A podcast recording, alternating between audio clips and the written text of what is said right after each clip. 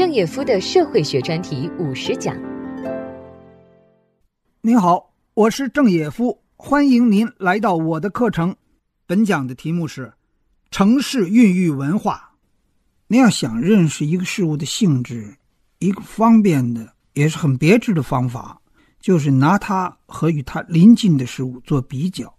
比如说，你要认识人类的性质，那么就拿人类和动物做比较；你要认识城市的性质，就拿城市跟乡村做比较。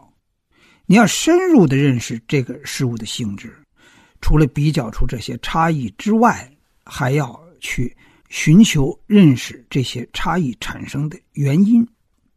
那么，要讲城市跟乡村的差异及差异产生的原因。我见过这样三种理论，第一种理论叫决定论。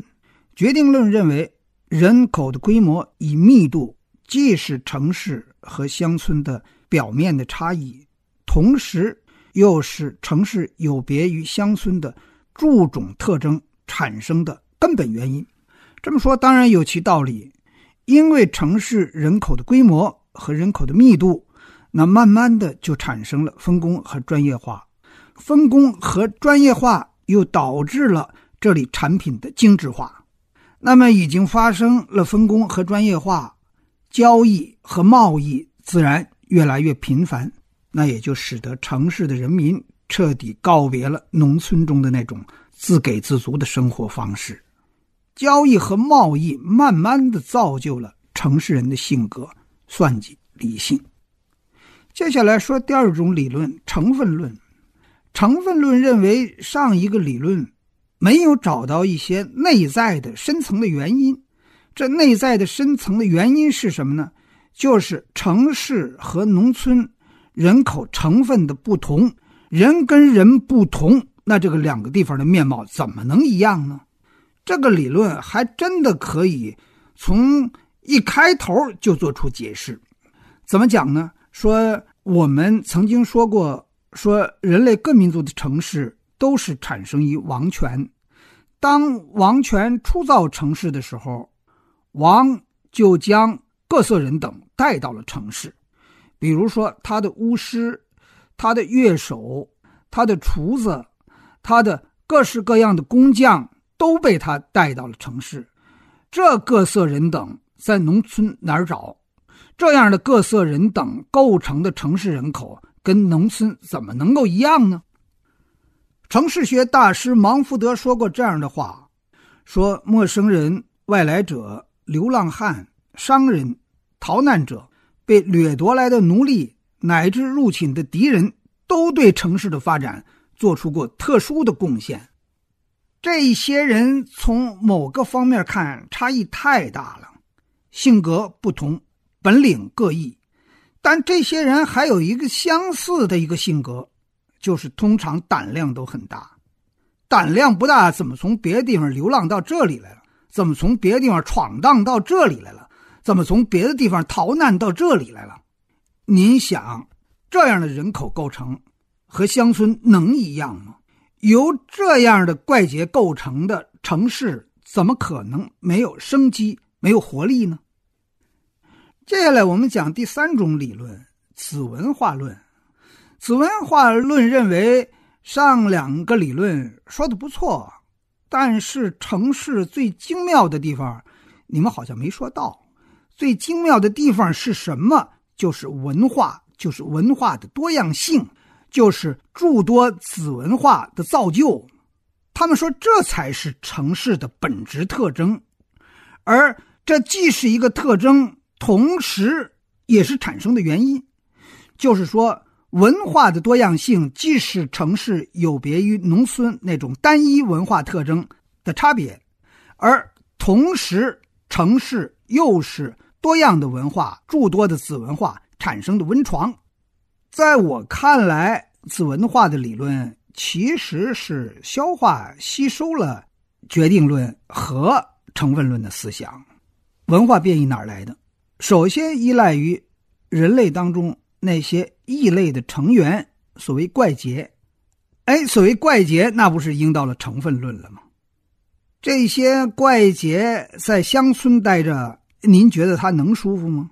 他一定会感知到那些有形无形的压力，因为乡村人信奉的是一致化，信奉的是同一种风格、同一种文化、同一种习俗。嗯，您太异类了，所以呢，说周围人一定会对您另眼相看。那这个怪杰最好还是进城吧。他为什么来到了城市？是他肚子里怀揣着两种目的，一种是消极的目的，到这儿藏匿起来吧，到那儿啊，人老拿我另眼相看。呃，这里不会发生的，为什么呢？这里人太多了，因为人太多，这里的人和人互相没有近距离的接触。所谓大隐隐于市，人太多了，那不是应到了决定论的思想了吗？不是人口规模吗？所以我说，这个理论吸收了上两个理论的思想，一个是怪杰人口构成，一个是人口规模、人口密度。大隐隐于市。说到这里，我倒想起了，呃，苏轼的一句诗，说的真漂亮，说：“唯有王城最堪隐，万人如海一身藏。”这里藏个个把人，没人发现个了他的怪异，没人发现得了他的与众不同。他在这里承受不了人们异样的眼光和压力。这些怪杰来到城里，肚子里还揣着另一个目的，一个积极的目的。他们想碰碰运气，在这里找到同道，找到同志，能找到的概率确实大大的高于乡村。这里人多嘛，这里人口密度大嘛。下面我举几个人类文化史的例证来说明。这个子文化群体的产生，先说古希腊这位异类数学家毕达哥拉斯，他和他的学生们，呃，最后是落足在古希腊的克罗内城。我们今天看来，这都是一些数学家、数学爱好者，但其实他们还是一个异类的宗教派别。这样一个异类的宗教派别，要在乡村待着，一定是太惹眼了。对这样的异类的宗教派别，人们大约是很难宽容的，所以他们只能待在城市当中。一方面，他们可以待在城市中，偷偷的展开他们的热烈的讨论，而不引起他人的密切关注；另外，也只有在一个人口密集的地方，他们才能找到热爱数学的年轻的怪杰们。接下来给大家讲苏格拉底和柏拉图，二人是在雅典有了师生这样的缘分的。我想说的是，没有苏格拉底就没有柏拉图。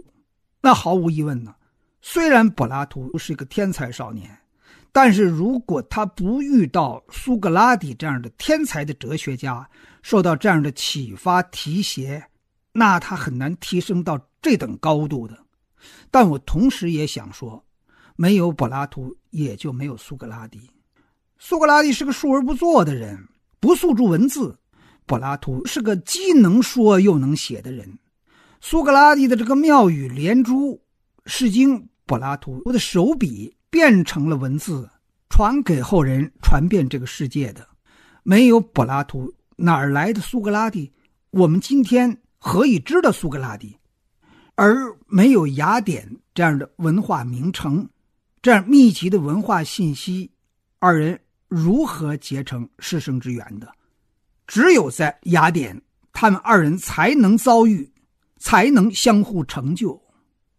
我们接着说，孔子是在曲阜这样的城市开始他的杏坛讲学的，开始成就孔门，成就这个中国。古典哲学最伟大的学派的，您知道郑玄吗？东汉最大的学问家，出生贫寒，曾经做过乡吏，后来求学呀，访遍周围的有学问的人，最后名震山东。但他有志于学，不满足于此，还要找高师啊，到哪儿找啊？很好办呀，您奔王都去吧，洛阳。果然到洛阳，最终找到马融。马融跟郑玄相见恨晚，郑玄从马融那里得到启示，学问得到进一步提升。我们接着说洛阳这座名城。李白和杜甫的第一次见面发生在洛阳。如果没有洛阳，如果没有二人的见面，没有相互的刺激，可能会影响到二人后来的高度。您同意吗？我再和您说，中国第一批长篇小说《三国演义》《水浒传》都是酝酿于宋代以来的都市中的茶馆、书场。哎呀，这些故事在那里经说书人、听书人的互动打磨了几百年，最后在罗贯中、施耐庵的手中加工成了名著。西方最初的小说不是这种风格，不是茶馆、书场中打磨几百年产生的，是个人的创作。但是他们最初的一些作家，比如英国的笛福。斯威夫特都是在伦敦的咖啡馆中，对着咖啡馆里面的听众朗读他的《鲁滨逊漂流记》和《格列佛游记》的手稿，接受咖啡馆里的这些听众的批评反馈，再加工而后成书的。您知道吗？那个时候，就是十七世纪的伦敦咖啡馆。已经有两千多家了，那里有着大量的信息，有着频繁的交流。我再给您举几个子文化现象的案例，一个是同性恋，在近代的历史中，同性恋遭到了打压迫害，同性恋的人群只好藏匿在都市中，在乡村中那是较难存身了，藏匿在。都市中还好，并且还有可能找到同志。我们再说机油，机油这个现象，既是在交换物品，也是在交换一种爱好。若没有都市这个平台，集邮这个现象还能成立吗？那个收集将是何等狭窄，何等片面呀！那没有频繁的交换，那将多么乏味呀！我们概括以上所说，可以提出这样一个观点：在小镇中，通常发生的是大众物品的交换；而在大城中，才有可能发生小众物品的交换。这个道理是浅显的。你一个小众的物品很稀缺，而小镇中没有大量的购买者，这个东西放在店里，放在柜台上。几个月、一两年也不会有人来购买，那我店里就不能再预备这样的商品了。而只有在大城市当中，才能有小众物品的交换和购买，因为那里人口众多，那里人口密集。你就是再稀罕的东西，也会有一个小众的群体来购买，来托举着这宗商品的交换和买卖。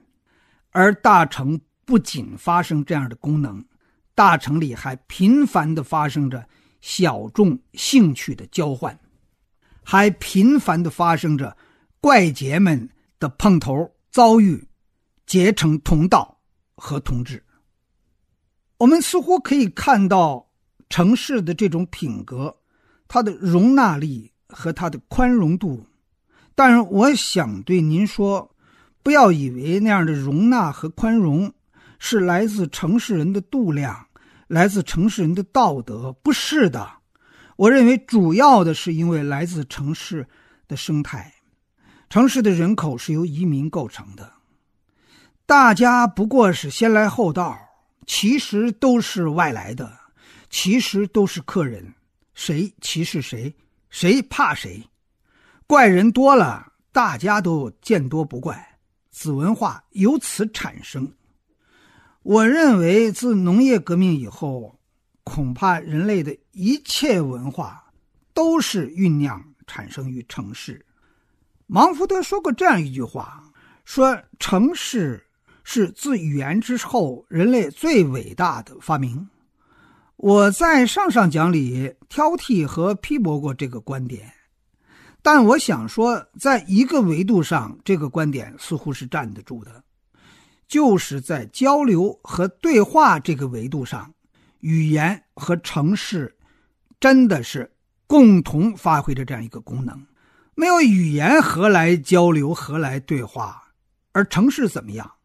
城市可以加速两个怪杰、两个异类的遭遇、交流和对话。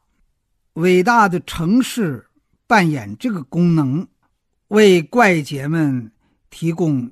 见面和对话的平台已经有几千年之久了，鄙人以为他们还将继续扮演着这个功能，成为自文化产生的温床。但是与此同时，一个新的平台已经出现和崛起了，这就是互联网。